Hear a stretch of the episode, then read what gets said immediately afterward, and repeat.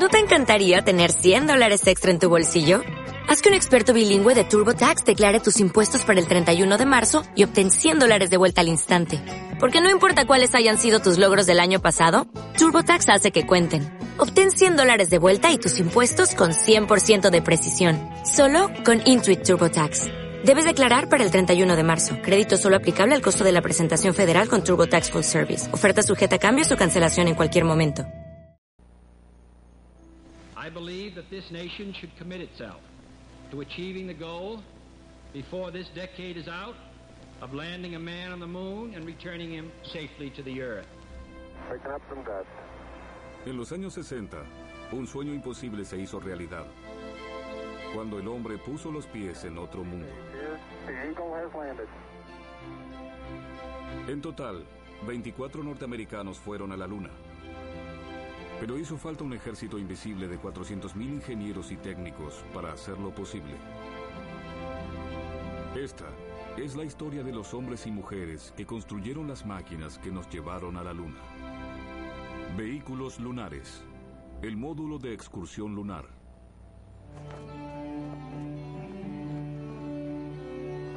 As we set sail, we ask God's blessing on the most hazardous and dangerous and greatest adventure on which man has ever embarked.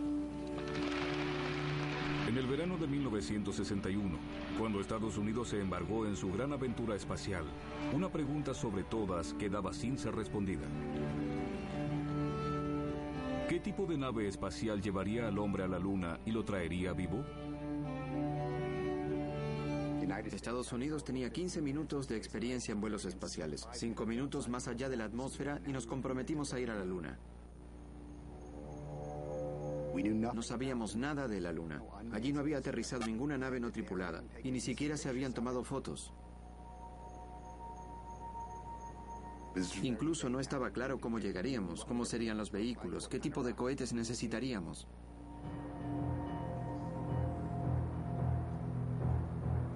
En las primeras ruedas de prensa todos suponían que el viaje a la Luna consistiría en enviar un cohete enorme y hacerlo regresar. Pero en la NASA ya sabían que había un problema. Implicaba aterrizar en la superficie lunar con un equipo muy pesado y voluminoso. Implicaba despegar de la Luna con un peso enorme. Otra desventaja era que se necesitaba un cohete que tal vez midiera 15, 18 o 20 metros de altura. Y al final algunos ingenieros se preguntaron cómo los astronautas iban a salir de ese vehículo y bajar a la superficie de la Luna.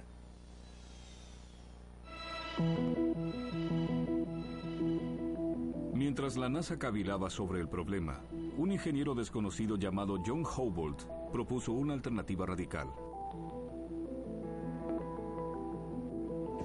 En lugar de hacer la ida y el regreso a la Luna con una nave espacial gigante, ¿por qué no construir un segundo artefacto liviano que hiciera el puente entre la Luna y la nave nodriza? Sería más pequeño, más liviano y mucho más maniobrable. Había solo una gran desventaja. Para regresar a la Tierra haría falta que el módulo lunar se reencontrara con la nave nodriza en la órbita lunar.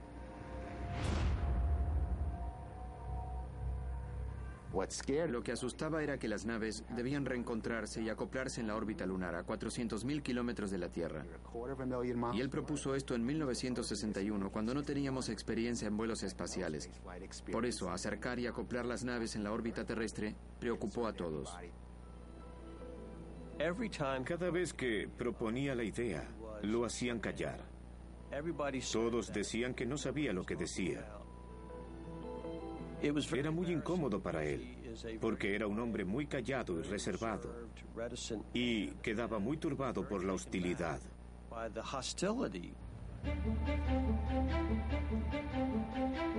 La oposición estaba dirigida por el más destacado experto en cohetes de la NASA, Werner von Braun, que siempre había apoyado la idea del cohete grande y ahora decía a Houbolt que dejara esa idea tonta del acople. Werner von Braun tenía un ego muy grande. Era muy conocido en Estados Unidos, muy famoso por sus apariciones en televisión.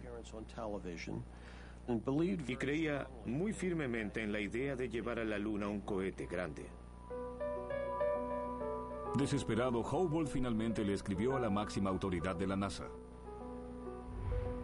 En estas cartas, el doctor Hubble decía, sé que estoy extralimitándome, sé que hasta me pueden despedir por escribir esta carta, pero creo que es tan importante que vea esto que estoy dispuesto a arriesgar mi carrera por escribirla. Dijo algo así como, sé que puede parecer fastidioso y que no debería escribirle esta carta, pero estoy tan seguro de esto que me siento obligado a escribirle. Y le dijo en esta carta al doctor Simmons que el acople en la órbita lunar era la única manera de llevarnos a la Luna. El doctor Hubble no dijo creo que es una manera ni que es la mejor manera, dijo creo que es la única manera. Estaba escrita de una manera estridente y mi primera reacción fue buscar el modo de quitármelo de encima.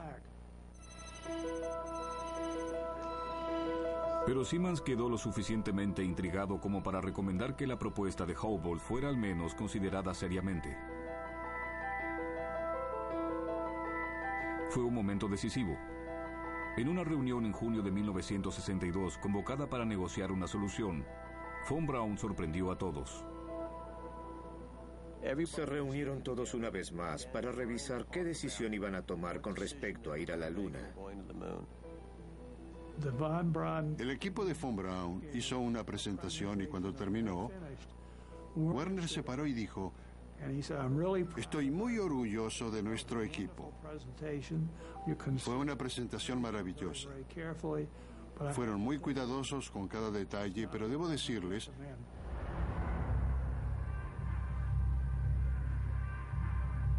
que voy a recomendar el acople en la órbita lunar. Fue tal la sorpresa para todos que hasta su propia gente se reunió con él días después y le dijeron, ¿por qué diablos dijiste eso?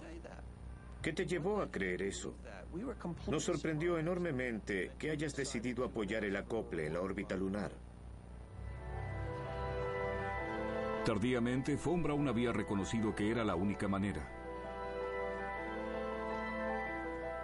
Y en el otoño de 1962, los fabricantes de aeronaves de Estados Unidos compitieron para construir lo que luego sería el módulo de excursión lunar.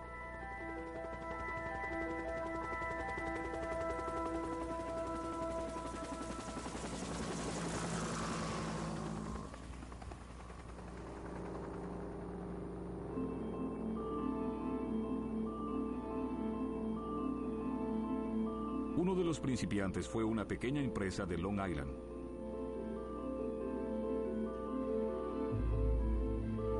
La Grumman Corporation ya había invertido tiempo y dinero en el desarrollo de un artefacto para aterrizar en la Luna. Llevaban más de un año estudiando cómo llegar a la Luna. Y como lo habían estudiado por su cuenta, con su propio dinero, y durante más tiempo que los otros participantes, presentaron un diseño mucho más detallado.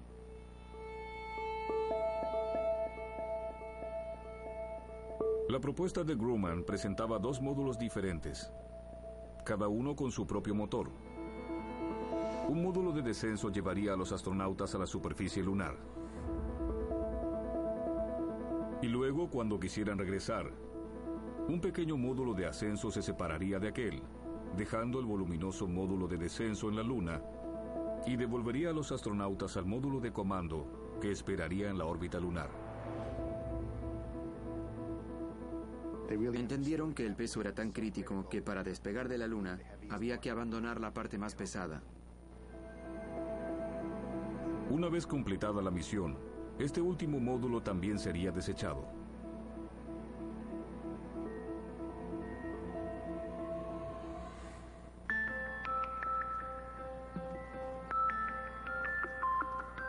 La NASA lo aprobó y en noviembre de 1962, Grumman ganó el contrato para construir la nave espacial más compleja y más sofisticada de la historia.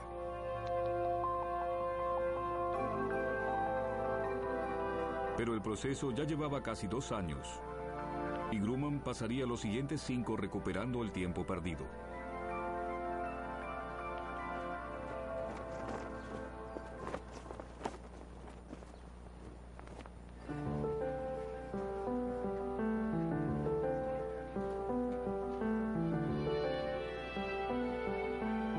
Se concentraban en los diseños más detallados, en Grumman vieron su tarea obstaculizada por el hecho de que nadie sabía demasiado de la superficie en la cual iban a aterrizar.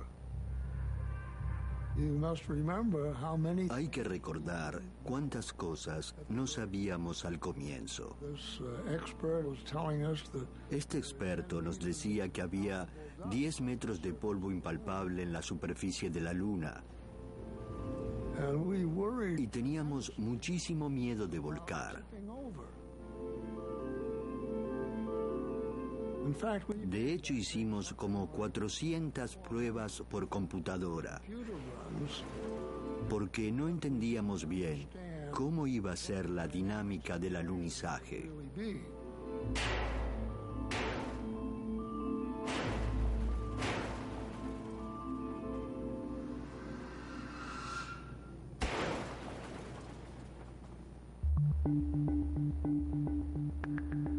Principal preocupación era el peso.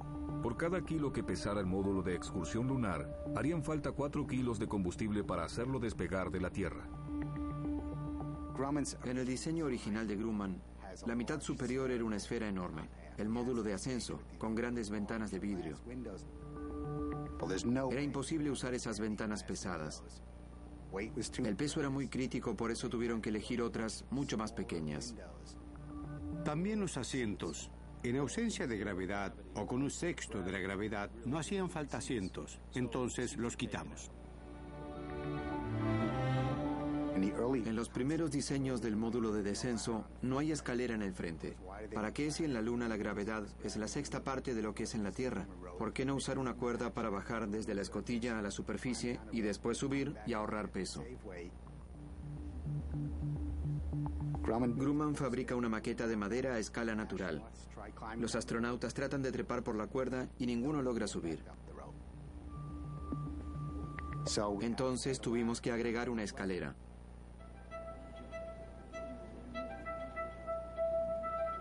Mientras los prototipos evolucionaban, la única constante fueron los cambios. Los astronautas fueron a Grumman a probar los diseños y vieron que un astronauta con una mochila cuadrada no podía pasar por la escotilla redonda.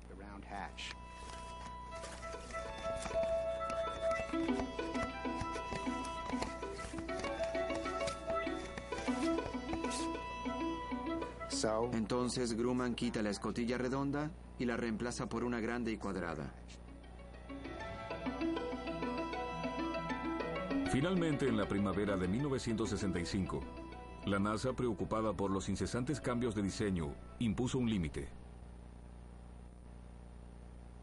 Se acabó. Este es el diseño que nos va a llevar a la Luna. Aunque todavía estaban aprendiendo y estudiando cómo mejorarlo, abaratarlo y simplificarlo. No podían seguir modificando los diseños. Entonces, en 1969, los astronautas aterrizan en la Luna con tecnología de 1965. Era una nave totalmente independiente, con sus propios motores, combustible, equipo de mantenimiento de vida y de navegación. Algunos lo juzgaron un exceso.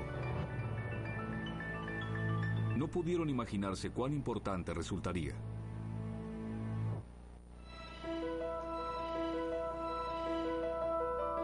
Tras dos años y medio de preparativos, los ingenieros de Grumman, situada en Long Island, por fin empezaron a construir lo que muchos consideraron la primera verdadera nave espacial. Fue construida en una de las primeras salas asépticas del mundo. En ausencia de gravedad, cualquier objeto que flota es un peligro. Todos vestidos como cirujanos, ropa blanca, botines, guantes, gorros. Si tenías barba, debías usar barbijo. Hasta preferían a la gente que no se bañaba muy seguido para evitar que hubiera piel descamada flotando y generando problemas.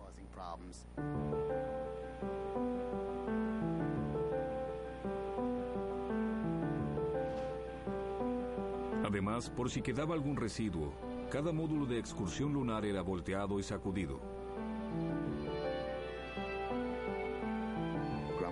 Lo ponían en un tambor rotatorio que lo hacía girar y lo sacudía. Y salían y caían todo tipo de astillas de metal y remaches, todo lo que querían evitar que flotara e hiciera un cortocircuito en un sistema eléctrico o alguien pudiera aspirar.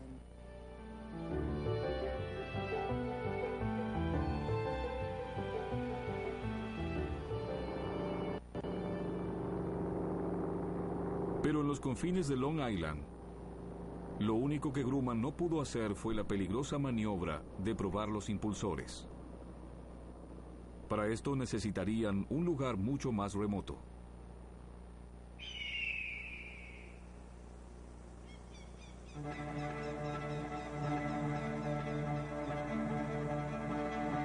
A comienzos de los 60, la empresa fue al desierto de Arenas Blancas en Nuevo México.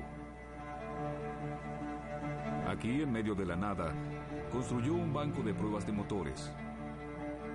Lynn Radcliffe fue el primer director.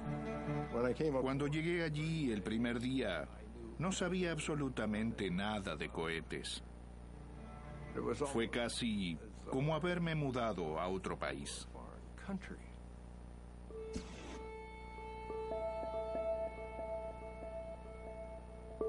El módulo de excursión lunar estaba equipado con dos cohetes muy diferentes.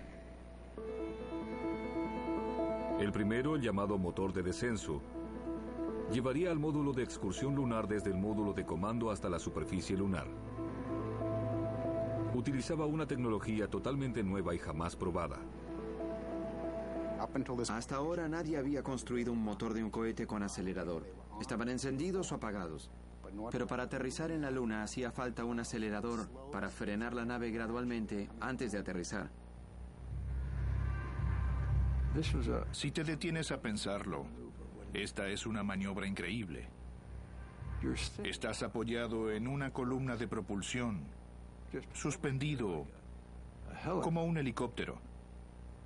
Y cuando sueltas un poco el acelerador, bajas a pocos centímetros por segundo hasta que haces contacto. Todo esto impone muchas exigencias a quien trata de diseñar un cohete. Pero lo que más le quitó el sueño a Grumman fue el segundo módulo lunar, el llamado motor de ascenso. Este no necesitaba acelerador, pero debía ser absolutamente infalible. El regreso a la órbita dependía enteramente del funcionamiento del motor de ascenso. Si por algún motivo el motor de ascenso fallaba, los astronautas morían.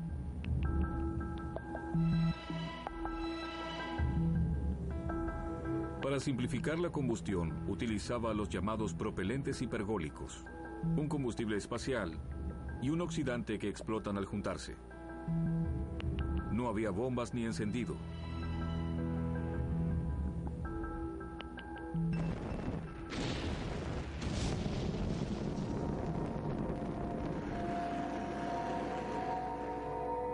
Pero esta simpleza tenía un costo. Los combustibles eran altamente tóxicos. Nos acostumbramos a ver cómo queda el aire cuando hay una pérdida de oxidante. Queda esa enorme nube roja.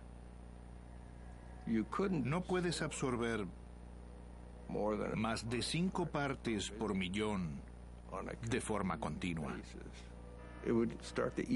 Te empieza a deshacer los pulmones. Si había una pérdida y el viento era desfavorable, había que evacuar el lugar contaminado.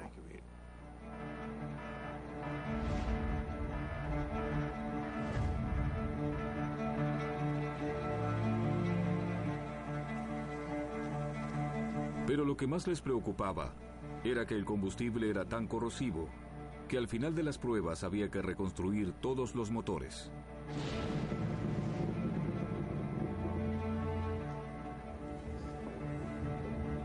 Esto implicaba que el montaje definitivo de un motor nunca podía ser probado.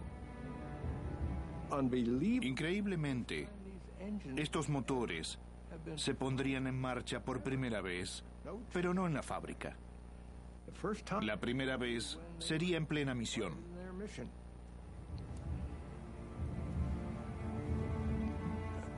No había lugar para la imperfección.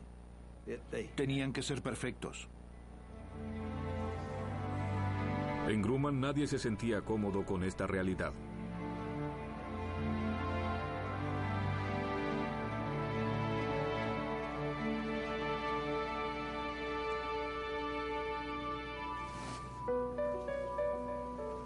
Entre tanto, en Long Island, los ingenieros luchaban con otro peligro del vuelo espacial.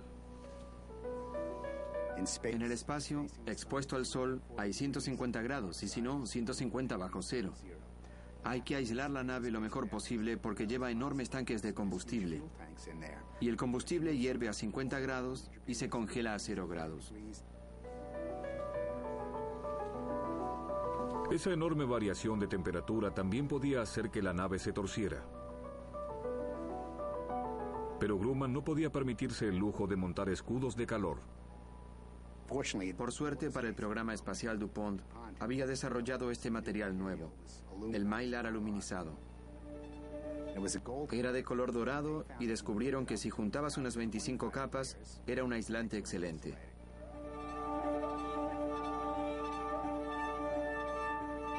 El módulo fue recubierto de mylar.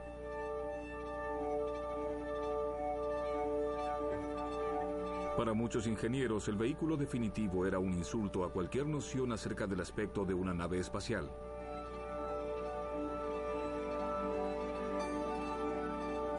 Pero en el vacío del espacio la aerodinámica no era necesaria. Era una de las aeronaves más raras e inverosímiles jamás concebidas.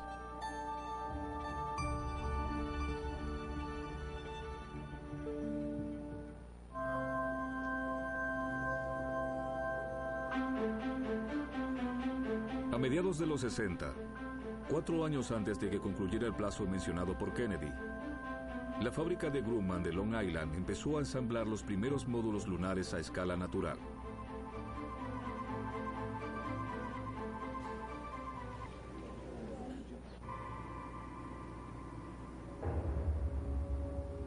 Pero pronto resultó obvio que había un problema fundamental. El módulo de excursión lunar era tan pesado que consumiría demasiado combustible.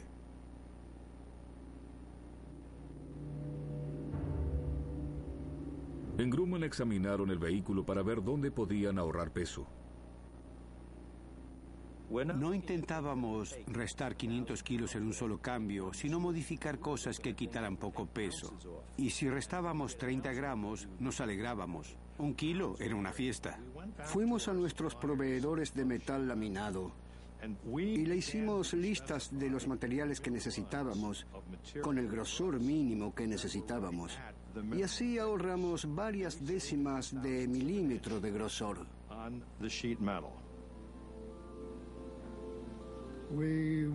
Afinamos todo lo que pudimos y luego contamos la cantidad de granos en el corte transversal y dijimos no nos animamos a afinarlo más.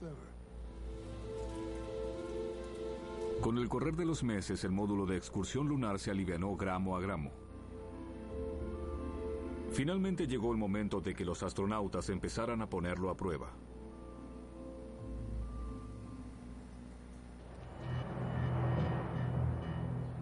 Los astronautas llevaban años entrenándose en un simulador apodado Flying Bested.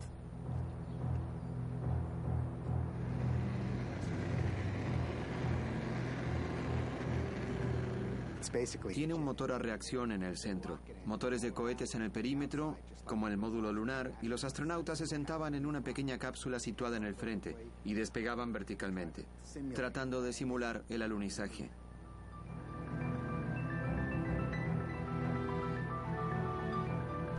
Era inestable y peligroso, y los astronautas lo detestaban.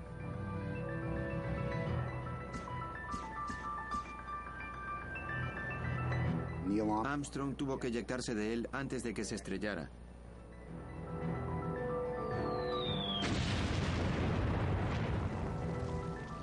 En un momento dejaron de usarlo porque era mucho más seguro aterrizar en la Luna que volar con eso por Texas.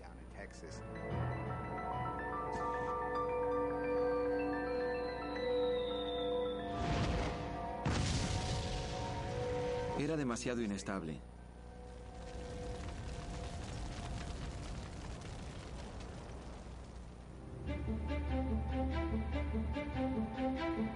Ahora, como el módulo de excursión lunar estaba listo, podían entrenar en él. Fue ubicado en una instalación de pruebas con una cámara que proyectaba imágenes de una superficie lunar artificial a través de las ventanas. En ese módulo simulaban misiones completas. Junto a él había un escritorio donde se sentaban los instructores y generaban todo tipo de desperfectos. Hacían que alguna cosa fallara y los astronautas tenían que lidiar con eso e intentar determinar cuál era el problema y salvar la misión.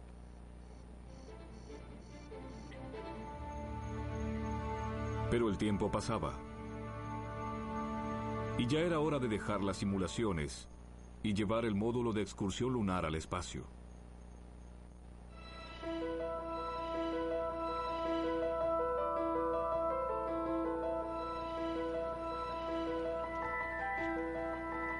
El primer módulo de excursión lunar fue trasladado a Cabo Kennedy en el verano de 1967. Sería montado en el Apolo 4 para realizar su primer viaje de prueba no tripulado al espacio. Para la gente de Grumman, era la prueba final. Pero no lo fue. Casi de inmediato las cosas empezaron a salir mal. La NASA localiza la falla, empieza a hacer pruebas y descubre que el vehículo es un desastre. Encuentran cientos de problemas, cosas mal construidas, mal instaladas, cables pelados, posiblemente rotos y, lo más alarmante, pérdidas de combustible en todo el sistema. Debido a la enorme presión impuesta por los plazos, Grumman no había podido hacer las verificaciones previas al lanzamiento.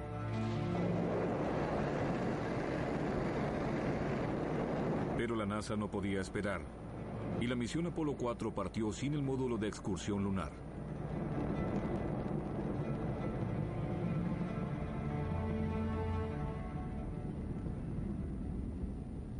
Todo este incidente del primer módulo lunar avergonzó inmensamente a Grumman. Luego, mientras Grumman se daba prisa para reparar las fallas, surgió el segundo problema.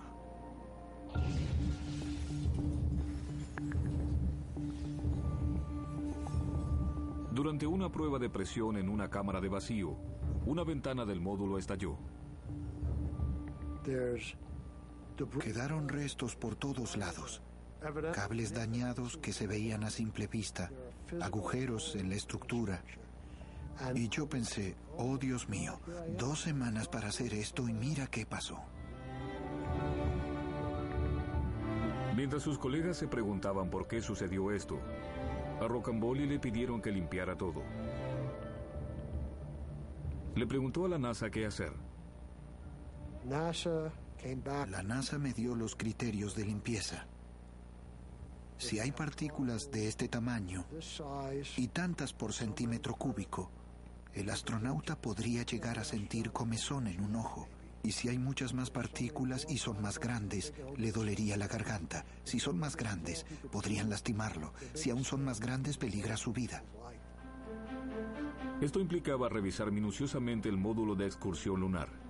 Los técnicos iban con filtros de papel y cepillos para el cabello y limpiaban lo que no veían y lo juntaban en el filtro de papel. Eso fue enviado a un laboratorio de calidad de Grumman. Pero ¿cuál había sido la causa del estallido? ¿Había una falla en el diseño? ¿La ventana estaba mal colocada? ¿O había sufrido daños durante la fabricación? Grumman nunca lo supo. La solución no fue de esas que te dejan del todo tranquilo.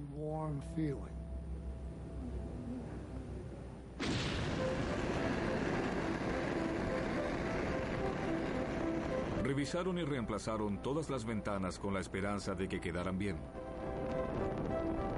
Y seis meses después, la misión Apolo 5 llevó al espacio un módulo no tripulado.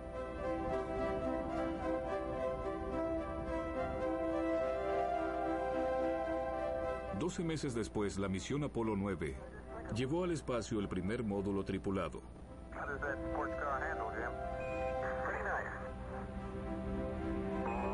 Y la Apolo 10 llevó un módulo alrededor de la Luna.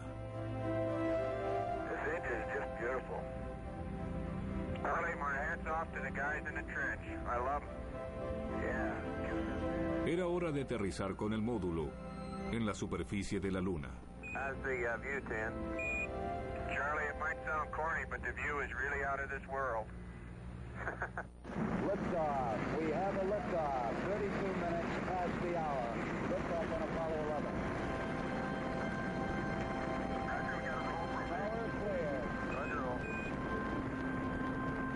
El 16 de julio de 1969, la misión Apolo 11 despegó de Cabo Kennedy.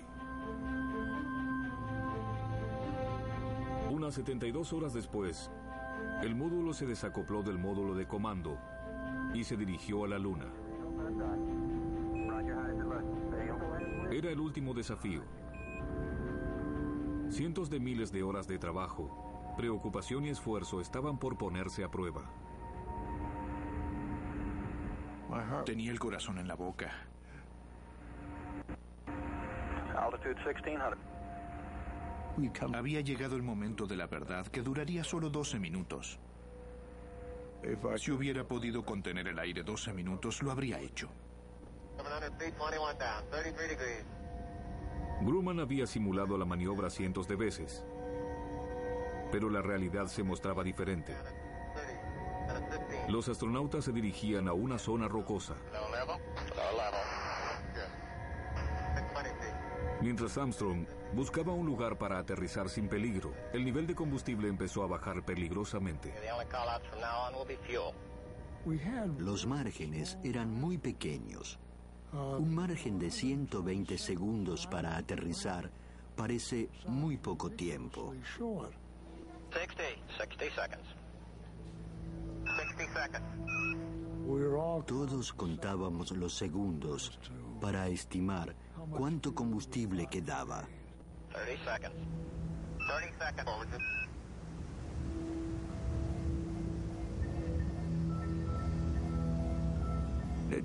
Nos pareció que había pasado un siglo, hasta que escuchamos las magníficas palabras.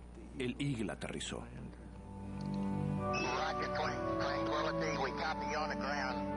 El módulo había aterrizado y le quedaba combustible para menos de 20 segundos.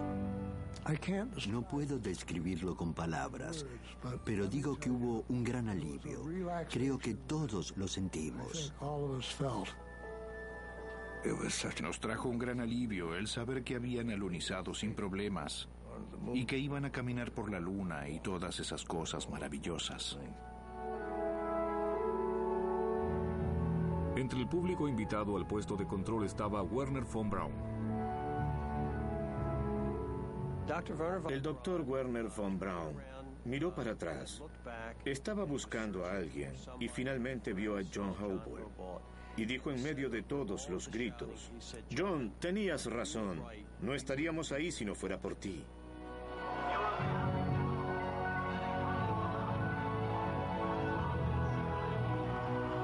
Primeras imágenes desde la Luna. Están en la Luna.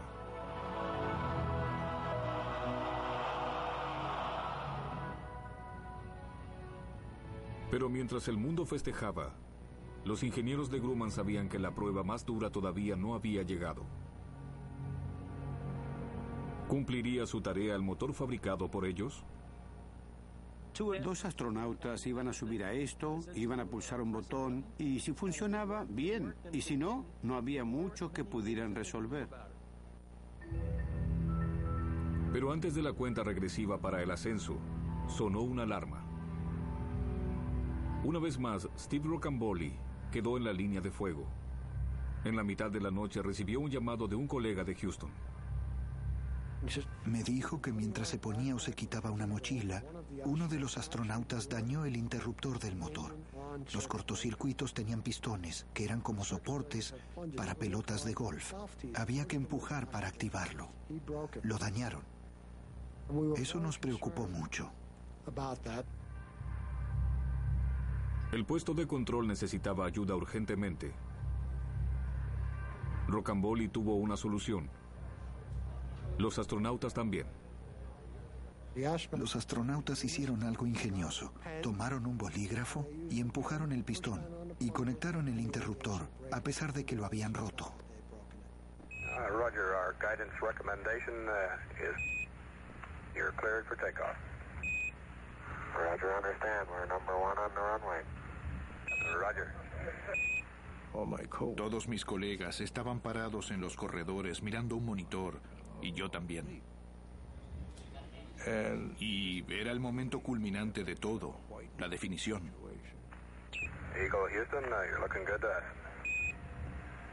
Ese momento del despegue fue horrible, simplemente horrible. Si había ansiedad, por supuesto, por supuesto que había. ¿Esto funcionará? Habíamos hecho todo, pero decíamos, por Dios, mejor que funcione. Creo que nadie en ese momento podía asegurar que iba a funcionar. Fue un momento de mucha tensión.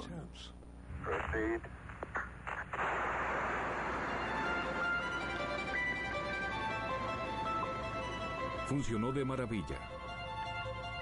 En los siguientes módulos empezaron a poner cámaras que permitían ver el motor de ascenso y no eran como el Saturno V, donde se veían las llamas salir y la nave despegar de a poco. No, salía como un disparo.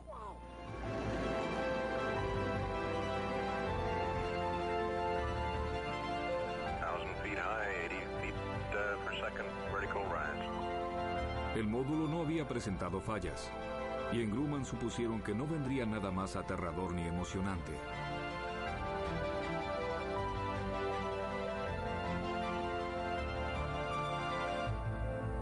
Se equivocaron.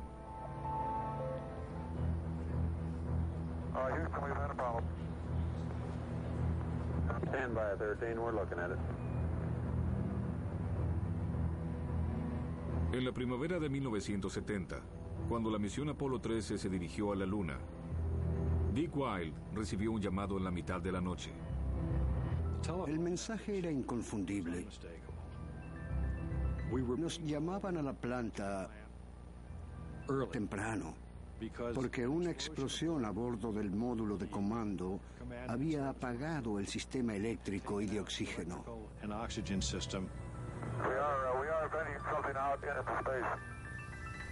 A más de 300.000 kilómetros de la Tierra, el módulo de comando había quedado sin energía y detenido. Mientras iba a la planta, la casualidad para mí fue increíble. Era lunes 13 de abril de 1970 y la misión era Apolo 13.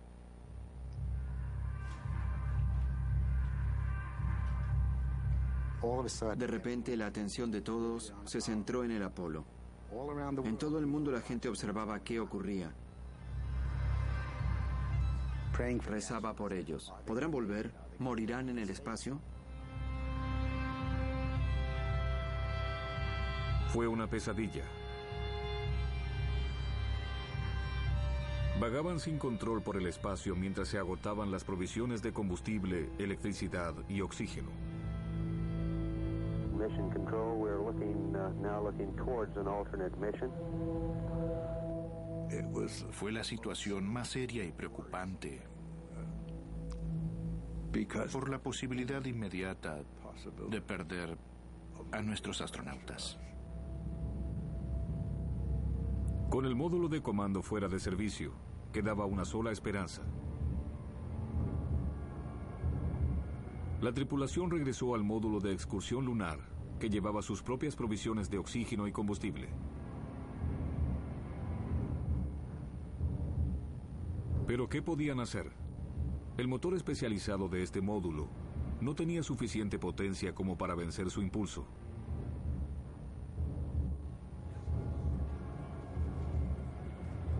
En el puesto de control hubo reuniones desesperadas.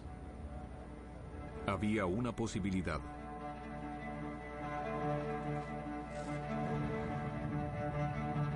Si podían usar el motor del módulo para que les diera impulso alrededor de la Luna, quizá podrían regresar sin problemas a la Tierra. Era una gran apuesta.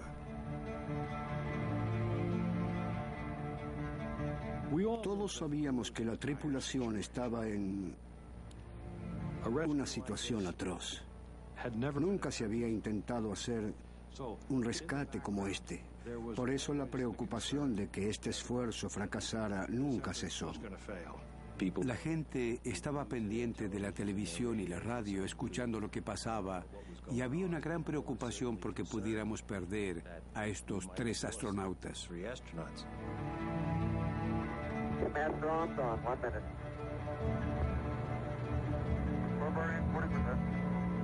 Pero la maniobra dio resultado.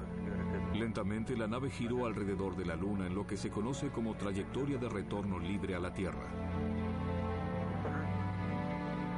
Los astronautas estaban regresando.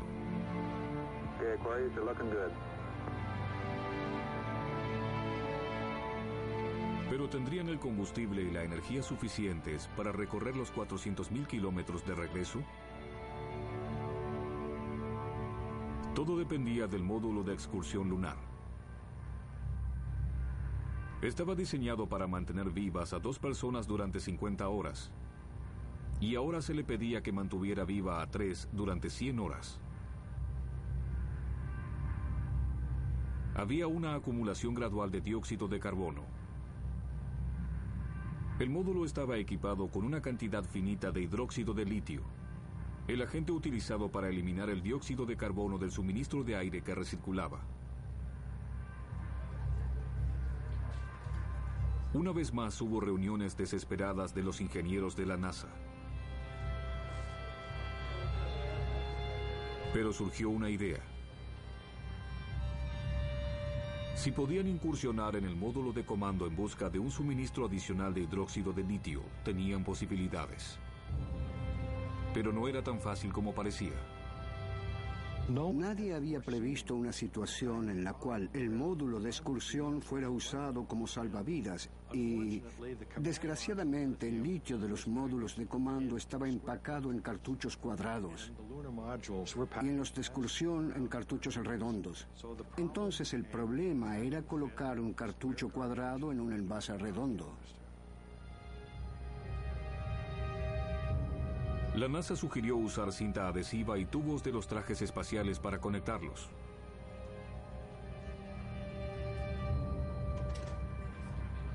Lo lograron. Todos tuvimos una tensión en esas horas que no habíamos sentido hasta entonces ni sentimos después. Finalmente, cuando la nave se acercó a la Tierra, los astronautas enfrentaron el desafío supremo. Ingresar en la atmósfera y atravesarla sin peligro.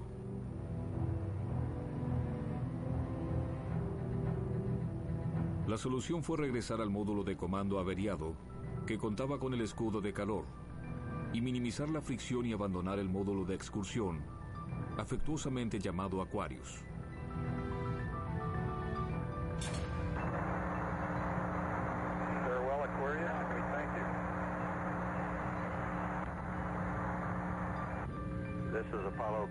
Houston at uh, 141 hours, 31 minutes into the flight. Uh, we've had lunar module jettison.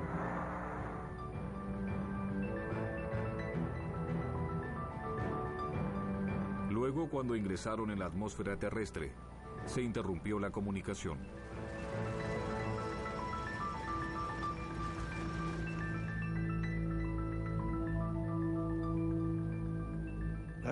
Fue un momento de muchísima preocupación. No recibíamos señal. No podíamos comunicarnos por radio durante su entrada. Hasta que llega un momento en que vuelve a haber señal.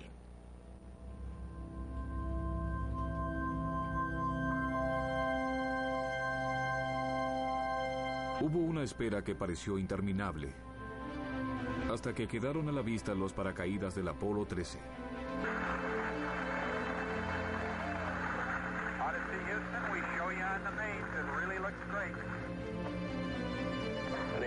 Extremely loud applause here in Mission Control. Yo creo que ese fue el momento culminante del programa porque salvamos a los astronautas del peligro inminente. Fue más importante que el primer aterrizaje. La sensación de alivio fue... La sentías. Fue muy emotivo. El módulo de excursión lunar no solo se había desempeñado más allá de sus límites de diseño, sino también había salvado a los astronautas de una muerte demasiado horrenda para contemplar. Quizá ahora podría estar golpeándome el pecho, pero no siento eso. Lo que siento es gratitud por lo que pasó. Estoy muy agradecido por lo que pasó. Para los ingenieros de Grumman, que habían dedicado su tiempo de vigilia durante una década a construir el módulo lunar, fue una gran recompensa. Todos querían ser parte de ese programa y estaban orgullosos de participar. Y fue una sensación maravillosa.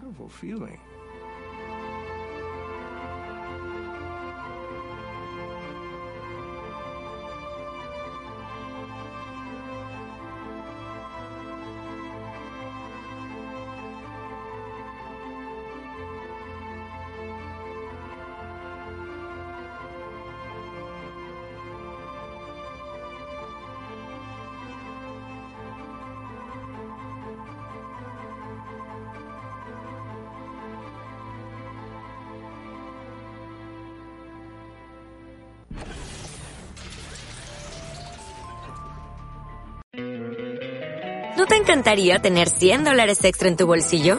Haz que un experto bilingüe de TurboTax declare tus impuestos para el 31 de marzo y obtén 100 dólares de vuelta al instante.